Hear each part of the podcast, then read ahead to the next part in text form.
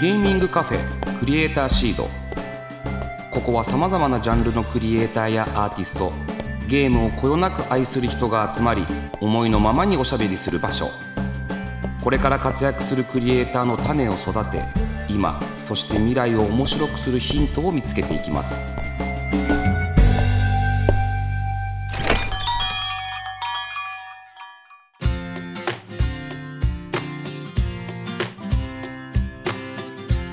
いらっしゃいませ。ゲーミングカフェクリエイターシードオーナーの坂本和則です。この番組はまったりコーヒーを飲みながらゆるーくトークしていきます。ぜひお聞きのあなたも一緒にお茶を飲みながらリラックスして聞いてくださいね。さてえ今回のクリエイターシードなんですが例のごとく目の前に、えっと、ガシャがあります。はい。まあ例のごとくと言ってもですね意外と久しぶりだということを聞いておりますが今回はクリエイターシード企画ガシャということで、中には番組スタッフが考えた企画のカプセルが入っているようです。いつもながら多分10個ぐらい入ってるとは思うんですけど。はい。ここでね数々あのー、商品とかねなんかあの僕が自腹で払うものとかねなんかそういったものを当ててしまったりしたあなかなか僕としては渋めのガシャなんですけれども、えー、今回もそんな危ないのが入ってるんでしょうかね。はい、えー、で引いて出てきたあ企画を時間の限り今日はやっていきたいなというふうに、えー、思います。そうなんだよなこれなんかほんと怖いんだよなまあじゃあ早速ねはい行ってみましょう。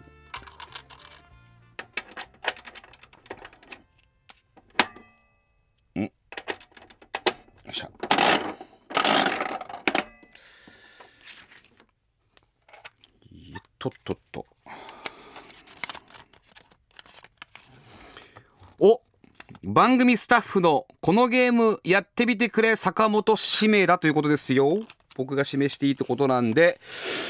やっぱ吉野さんでしょ。やっぱいいゲーム紹介してくれるから。ねゲームやってますか？ゲームはあんまりやれてないんですけどでもこの間のスチームセールの時に10個ぐらい買って、はい、でね以前ご紹介いただいたクリスタライズとかやってます。そう。まあ他にもいくつかやってるので今日はその中から。でも忙しいのにゲームをしてしまうっていうのは 睡眠を削ってやっぱ本当のゲーム好きなんですよねきっとね。そうですね。なんかでも本当最近自分でゲームの時間っていうものを作らないと本当にないので、もうここ最近は夜11時から12時までがゲームの時間。1日1時間っていうふうに。小学生 小学生じゃない。やっちゃうからね。そうやっちゃうから、はい、いやでも名作ね風来の試練もね 僕買いましたからね吉野さんに勧められて一回戻戻りなさいと。でドリームキャストを持ってたんでねソフトをねメルカリで落としてですねやってますよ。私も買いました。あのあと Windows 版6万5千円。やっぱ Windows 版やれという話ですからねね。本来は。そうはい。6万5千は手が出せない。じゃあ吉野さんどうですか？はいえーとでは吉野のこのゲームやってみてくれということで。お願いしますはい、え今日私がご紹介するゲームは、うん、にゃーじろうにゃーじろうご存知でしょうか？また出ましたね。また出ました。にゃーじろうです。全く知らない。あ知らないですか、うん、これねゼロツーゲームズ、はい、O2 ゲームズ？これ多分集英社ゲームクリエイターズキャンプのチームっぽいんですけど、えっと、そこが作ってるニャージローという、えー、とても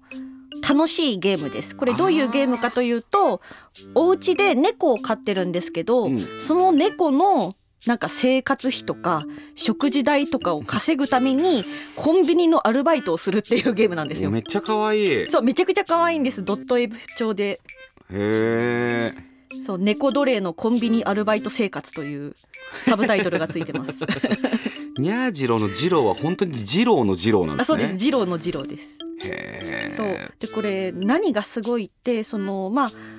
もちろん家の中の家具とかをこうどんどんお金を貯めて、うんうん、なんか猫のベッドとかもどんどん豪華にしていくっていうところも面白いんですけどこのコンビニアルバイトの部分がめちゃくちゃ面白くて。ぜひ写真見ていただいたら分かるんですけど実際にレジに立ってお客さんが来てお客さんから出されたジュースをレジにピッと通すとこれがいくらですって出ます。でそうするとお客さんが、えー、そのお金を例えば140円のジュースだったら200円出してきます、うん、そうすると自分でレジで1円5円、うん、10円50円100円っていうお釣りを自分で取って出さなきゃいけないんですよ。計算して、まつまり間違えてはいけないってことですか？そうなんです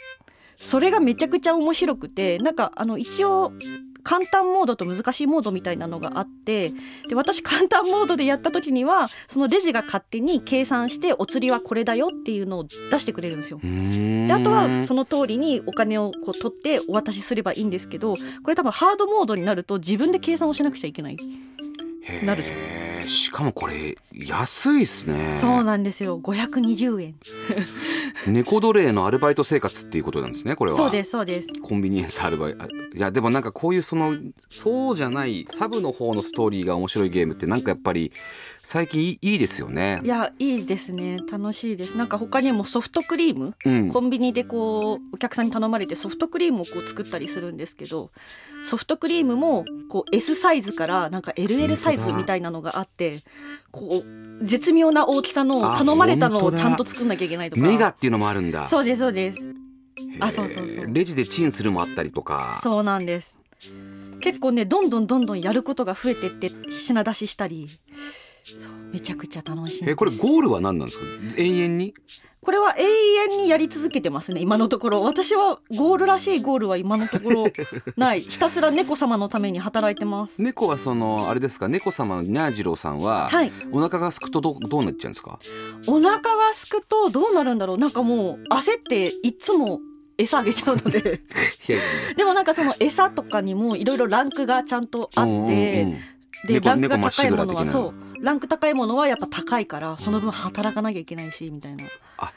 なるほどねペディグリーチャムはちょっと高いぞとかそういうことですよね。そうですそうですそうです。でどんどんねこう部屋の大きさも大きくなったりするんですよ。最初はすごい狭かったけど。えバイトしながら、はい、部屋を大きくできるってことですか？そうです夢夢もありますね。夢もあります。すごいこれは Steamだけなんですか？えっとですねこれは多分 Steamだけまだ Steamだけっぽいですね、はいいやこれ多分評価めちゃくちゃ高い。しなんか面白そう。聞いてるだけで面白そうなので。あぜひやるべきですね。さすがですね 吉野さん。猫好きにはたまんないですよね。そうですね。猫好きにはたまんないしなんかこういうシミュレーションゲーム好きな方は多分ハマるんじゃないかなと思います。我のために働くはそなたの幸せ。我を養え人間よ。家に連れて行けっていうね。面白いなこれ三毛猫なんですか？これは。あそうですね。三毛猫なんですけどあのどんどんね猫も増やせたりするのであの種類も増えます。へえ面白い。え猫増えんの？猫増えます。え2匹とかにできるってことですか？2匹とか3匹とかになります。そう家がでかくなったらそうなる。そうですそうですそうです。ででもその代わり稼がなきゃいけないお金は増える。増える。だから本当頑張んなきゃいけない。これは終われないな。これは終われないゲームですね。そう。本当最初の方とかコンビニどんなに一日頑張っても一日700円ぐらいしかもらえなくて。時給。時給安いですね。時給が安い、せちがらいです。だから本当稼いで稼いで頑張んなきゃいけないんですよね。うわ自転車操業で猫様のために生活をするってことですね、はい、これアルバイトよりかもその一個上の社員とかにはならないですね。ならないです。永遠とアルバイトです。辛いぞ。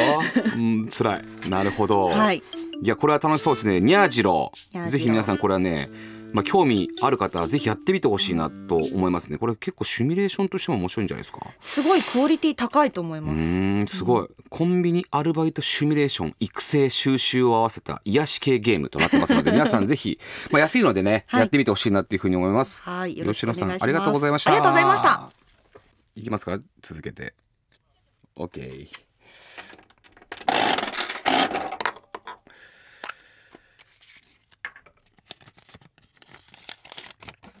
お来年の東京インディーゲームサミットの目論み妄想をちょぴっと教えろやですね。なるほど。そう先日ね東京インディーゲームサミットですね。今年の3月に吉祥寺武蔵野公会堂で行われたインディーゲームサミットの第2回目、えー、2024を発表させていただきました。はい。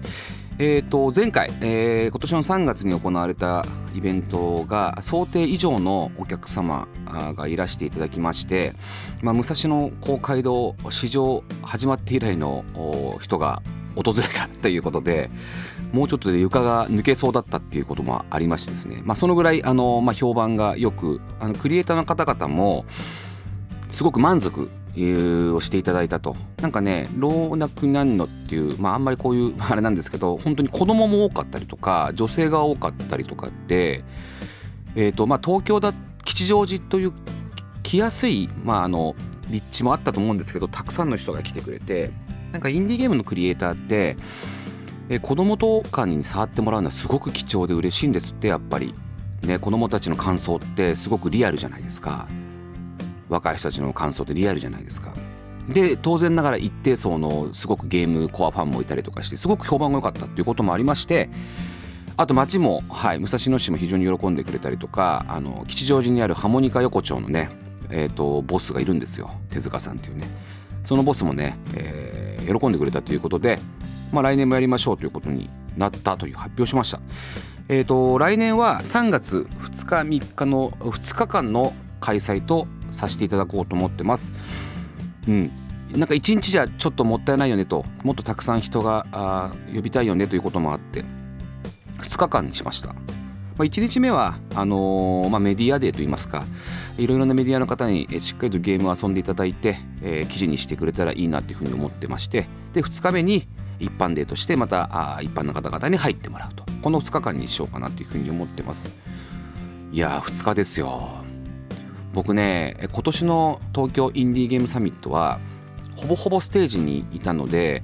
全くねゲームが見れなかったということでですね、まあ、今回行きたいなというふうに思っているのと、まあ、せっかくね吉祥寺というあの大きな町でやっているので武蔵野公会堂だけで収まらない方がいいんじゃないかなっていうふうに思ってるんです実は。もうちょっと吉祥寺全体を巻き込んで街全体を周遊してもらえるようななんかそんなイベントにならないかなっていうふうに実は今あの考えてます。はいまあ、例えばどっかの店舗さんのどっかの場所を借りてあるジャンルのゲームはそこに置いてあるとか、まあ、近くに東急ホテルがあるので、まあ、ホテルとかがあるのでそこのボールルームを借りてみるとか、うん、あるいはハモニカ横丁のどっかの店を借りて酒を飲みながらインディーゲームができるとか。なんかいろいろ妄想は膨らんでるんですけどまあそういったような形でですねよりあの吉祥寺全体を盛り上げていきたいなというふうに思っています。あとね隣にね三鷹市っていうのがあってね。三鷹市も実はねあの非常にまあ当然スタジオジブリとかがあったりとかアニメのスタジオもたくさんあったりとか。あのそういったあのエンタメ、えー、とゆかりが深い市でもあるのでそっちの方までね少し広げていけたらいいななんて現時点では妄想レベルで思ってます。つまり、まあ、2日間やるということとより皆さんが楽しんでもらえるような場所にしたらいいなと思ってます。今年はあの一応ねあのお子さん未就学児の方々も遊べるようなエリア、まあ、パウパトロールとか PJ マスクとかペッパーピグみたいなところのそういったものが遊べるとか触れるみたいなところだったりとか、まあ、キッズステーションがねあの AR を持ってきてくださって子どもたちがあのスマホタブレット持って遊ぶみたいなこともやったんですけどあそこをもうちょっと強化してよりお子様が遊べるところををたくさん作れてで遊んでる時にお母さんがあのゲームを遊べたりとかゲームを見れたりするとかいうようななんかそう家族みんなで来れるような場所にできたらいいななんていうふうに思ってるんです。はいまあ、せっかくね吉祥寺と自治体といろいろなところとやっておりますのでそういったところとやる意味みたいなとこでそこに還元したいなって思いもありますし結果それがインディーゲームクリエイターのゲームを見てくれるたくさんの人が見てくれるっていう場になったらいいなっていうふうに思っているので、まあ、それはあの楽しみにしておいてほしいなっていうふうに思います。はいまあ、来年の TIGS 発表したばっかなのでこれからまた実はいろいろ変わってくるんです。なんせねギャーコンテストの第2回目も発表されましたからね。これまた1億円ですよ。1億円。すごいですよねバンダイナムコスタジオギャースタジオは。またね今回はねあの結構早い段階で、えー、発表になってるので前回みたいに23ヶ月しかないってことじゃないので、えー、皆さん本当に、えー、いいコンテストなのでねぜひぜひ応募してほしいなっていうふうに思っております。はい以上来年の TIGS の目論み妄想でございました。やばい絶対ね多分ねきっとねそろそろ来るんだと思うんだよな。おおこれだ。今後リリースされるちょっと気になっているインディーゲーム。いやねこの前もねあのインディーライブエキスポか。はいあの最近すごく仲良くさせてもらってますね。リューズオフィスさんが運営しております。インディーゲームをいっぱい紹介するというねあの番組があったんですけれども、まあ、その中でもいろいろなゲームが発表されてたし、えーと、僕がねやっぱりね、えーと、インディーゲームというかなんか結局当然一人でぐっと集中していくゲームも楽しいんでしょうけれども、まあ、家族とかよりたくさんの人には遊んでもらえる協力プレイみたいなのが最近昨今すごく流行っているそれが結果的にあの売り上げにもつながっているということを見ていてもうさすがに協力プレイの次の何を協力するんだみたいなのって出てくるのかなと思った時になんかこれ面白いなと思ったのがあったんですよ。えっ、ー、とねプレートアップっていうゲームなんですけど、あのー、これねあのー、1日の売上金、まあ、働くんですよ。とにかく働くの。運営するんですよレストランを。レストランを、まあ、4人で運営していくんですよね。まあ、大場区の、まあ、お店バージョンみたいな感じでレストランバージョンみたいなもんなんですけどあそこもレストランなんですけどそこはもっと,、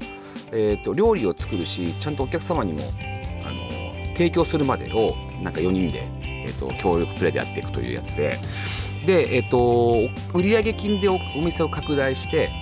15日間なんですね。15日間レストランを運営するクッキングアクションゲームというに言われてるんですけどこれがですねうわ楽しそうだなと思って見てましたよ。で2023年まだね発売日決まってないんですけどなんか下半期に発売するっていうふうに言ってますよ。うん。スイッチとプレイステーション54っていうことですね。はい。いやこれはね友達同士でも遊べるし当然オンラインプレイもあるみたいなんででもちろんローカルプレイも対応しているということでこれは僕は結構楽しみにしております。うん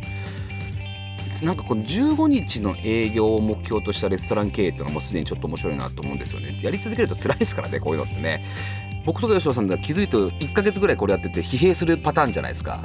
頑張って頑張って。そうすると15日間で終わるということでね、うん、料理を注文を受け調理をしお客さんの元へ運ぶ。そういったゲームになっております。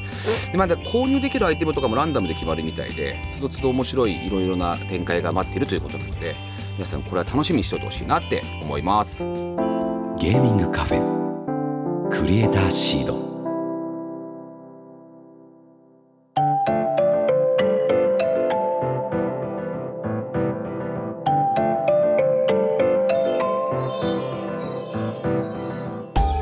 本和則がお届けしてきましたゲーミングカフェクリエイターシードそろそろお別れのお時間です。はい久しぶりに私個人のクリエイターシードガシャをやらさせていただきましたけれどもまあ結局あのー、吉野さんのゲーム紹介っていうのが一番ためになるってことがねあの分かりましたよね。でもなんかさすがだなゲーム好きだな寝る間を惜しんでゲームをしてるだけあるなと思いますよ。でまああのー、来年の東京インディーゲームサミットのお話もさせていただきましたけれどもとにかく、えー、クリエイターが一番う嬉しいのって自分のゲームをしてくれてそれのコメント感想を言ってくれることということなのでこういった場をねあのー、続けられるようにしたいなと思ってますし地域と連携してですねより大きなものにできたらいいなっていうふうに思っております、まあ、あくまでねインディーゲームクリエイターがあそこでそこにゲームを持ってきてユーザーの方々がそこで遊んでもらえる場所。なんかそれ以上のものじゃなくていいいいのかいいのかなとは思ってるんですけどそういったあクリエイターのねためにというかクリエイターのゲームを見せる場所っていうのをね提供していきたいなというふうに思うわけです。はい。引き続き番組の感想や私への質問メッセージを募集しております。ツイッターからハッシュタグクリエイターシードをつけるか番組メッセージフォームよりお寄せください。さて次回6月7日の配信特別企画。フィニックス社長の1週間。フィニックス社長の1週間。これあれですよね。あのー、昔あった日曜日の夜やってるおしゃれ関係でしたっけ？おしゃれ関係とかでゲストが1週間の動きみたいなのを発表するやつだと思うんですけどこれ僕の1週間いるのかなと思いましてまあちょっとやりながらですけどはい一応僕の1週間を赤裸々にお届けしたいなっていうふうに思います。えあんまりお楽しみにしなくてもいいんですけど。はい、えー、それではここまでのお相手は坂本でした。